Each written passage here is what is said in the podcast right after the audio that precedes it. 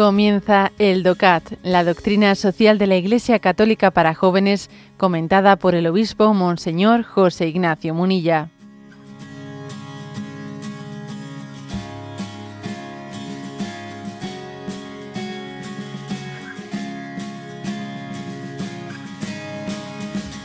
El punto 43 dice, ¿cómo es la comunicación ideal en Internet?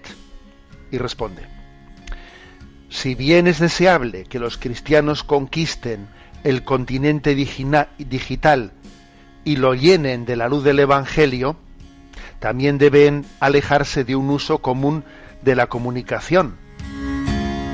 Tiene sentido que los cristianos suban y publiquen entradas relacionadas con temas cristianos, pero si, pero si con sus palabras denuncian, calumnian, ofenden o enjuician a otras personas, o si bien proclaman o contribuyen a la división, entonces estarán actuando en contra de cuanto pide el Papa Francisco en Evangelii Gaudium. Y aquí viene una cita de Evangelii Gaudium. La alegría del Evangelio es para todo el pueblo, no para excluir a nadie. Esto afecta también a la presencia de los cristianos en los medios de comunicación social. Que hoy la Iglesia salga a anunciar el Evangelio a todos, en todos los lugares, en todas las ocasiones, sin demoras, sin asco y sin miedo. Evangelii Gaudium, punto 23. ¿eh? Bueno, vamos a ver. Eh, ¿Cómo es la comunicación ideal en Internet? Lo primero, aquí se habla de ¿eh? conquistar, ¿no? Dice, evangelizar, hacerse presentes, ¿no? En el continente digital. Bueno, de ahí también el nombre de sexto continente, acuñado por nuestro Papa emérito Benedicto XVI. Tenemos que evangelizar el sexto continente cómo se evangelizó, ¿no? Pues el nuevo continente de América, etcétera. Evangelizar el sexto continente. En ese sentido, eh, Internet es un lugar adecuado para hacer presente el nombre de Jesucristo, para hacer presente los valores evangélicos, entonces dice, no tener miedo de pensar que como estoy en un foro público, pues no tengo... A ver, a veces, ¿cuántas veces hemos dicho yo de qué manera podría hacer apostolado? Y me están continuamente hablando de que una, una dimensión de la vida cristiana es el apostolado y me resulta difícil cómo hacer apostolado. Entonces, bueno, pues he aquí, ¿no? He aquí una, una forma bien concreta de hacer presente nuestra, eh, pues, nuestra necesidad de proclamar la fe, eh, de, de, mostrarle a Dios la gratitud que tenemos por lo como nos sentimos amados y cuidados por Él, que es compartirlo con los demás.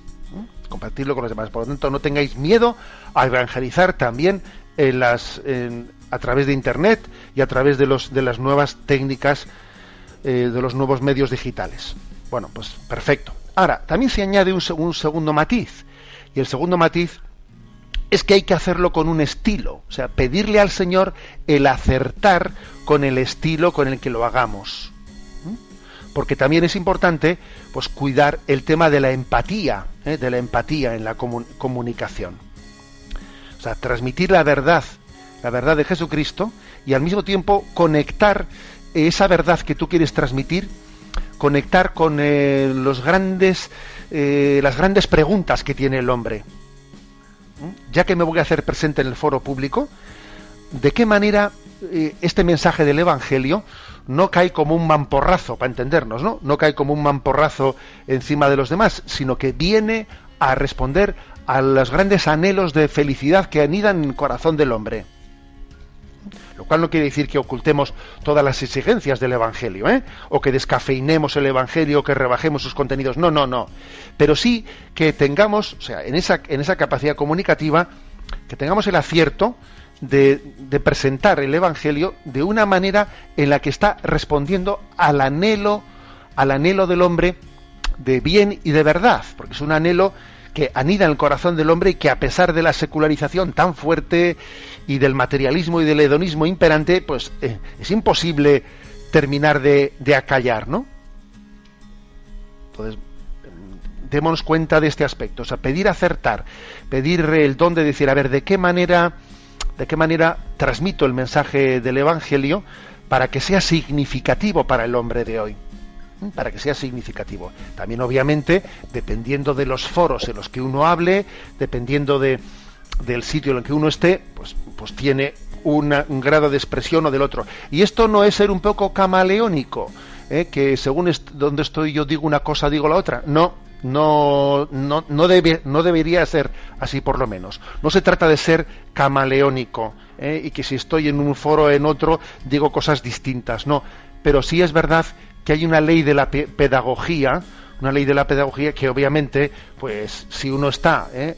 pues yo mismo, a ver, yo cuando hablo en Radio María o cuando hablo en otro medio distinto, pues obviamente eh, intentas también ver a quién a quién te estás dirigiendo y intentas ver también de qué manera conectas con las inquietudes que esa persona que tu interlocutor tiene delante tuyo. Es muy importante cuando hacemos apostolado hacer un esfuerzo de imaginación de a quién nos estamos dirigiendo para intentar responder ¿no? pues a ese anhelo anhelo de plenitud y de, felicidad que anida en su corazón hay que intentar hacer ese, esfuerzo aquí viene también una, una cita del concilio vaticano II el documento intermirífica sobre comunicación que dice hay que evitar lo que pueda ser causa u ocasión de daño espiritual lo que pueda poner en peligro a otros por su mal ejemplo o lo que dificulte las informaciones buenas y promueva las malas.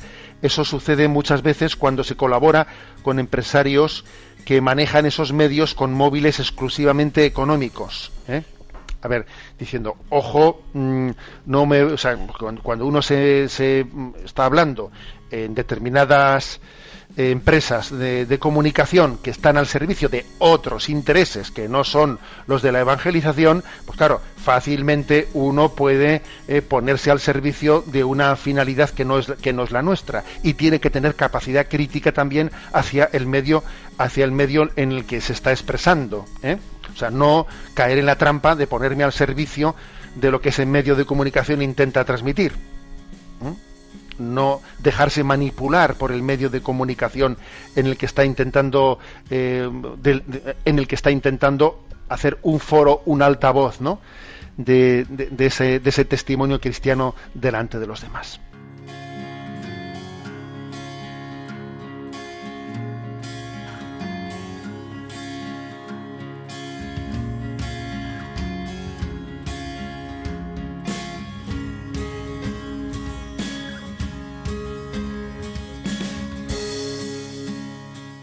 Has escuchado el DOCAT, la doctrina social de la Iglesia Católica para jóvenes, comentada por el obispo Monseñor José Ignacio Munilla.